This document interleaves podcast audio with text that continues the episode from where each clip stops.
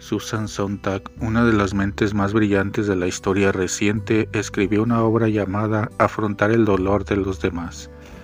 La primera edición es del año 2003 y sigue siendo una reflexión fundamental. Sontag profundizó en los impactos que causan las imágenes del sufrimiento, fotos y pinturas Navegando a través de los horrores de las guerras, la pobreza y las catástrofes, será útil preguntarse cómo estos mecanismos que inicialmente pueden sensibilizar terminan contribuyendo a naturalizar los mismos sufrimientos. En la medida en que crean solidaridad, ¿las fotos atrofian la solidaridad? Es la pregunta clave que ella hace. Nos acostumbramos tanto a las escenas de sufrimiento que no reaccionamos no quedamos en shock, no nos escandalizamos o sentimos una sensibilidad que pasa en minutos. ¿Todavía podemos conmovernos? ¿Aún nos duele el dolor de los demás? ¿Estamos adormecidos y preferimos, ante escenas de tragedias, pasar a la siguiente historia o a otro canal de televisión?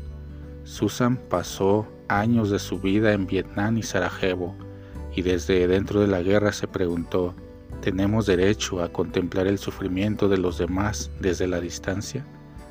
Es impresionante en este sentido cómo Jesús movilizó a quienes más sufrían a su alrededor. Una multitud de gente se acercó a Jesús, dice el Evangelio de hoy. Casi todos estaban enfermos, algunos fueron llevados en camillas, venían de muchos lugares. Jesús atraía multitudes porque su manera de comunicar, de hablar de Dios, de estar cerca, de dejarse tocar, apuntaba a un significado mayor, un espíritu nuevo y una vida nueva para las personas. Además del milagro está la búsqueda de estar cerca, de sentirnos amados, cuidados, respetados. Con Jesús ningún sufriente regresó a casa sin la marca de la esperanza. Al no naturalizar el sufrimiento, Jesús se convirtió enteramente en ofrenda de amor.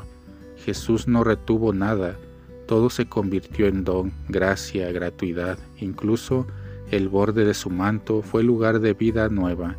Contra la cultura de la anestesia, el camino es donar, entregarse, servir y amar.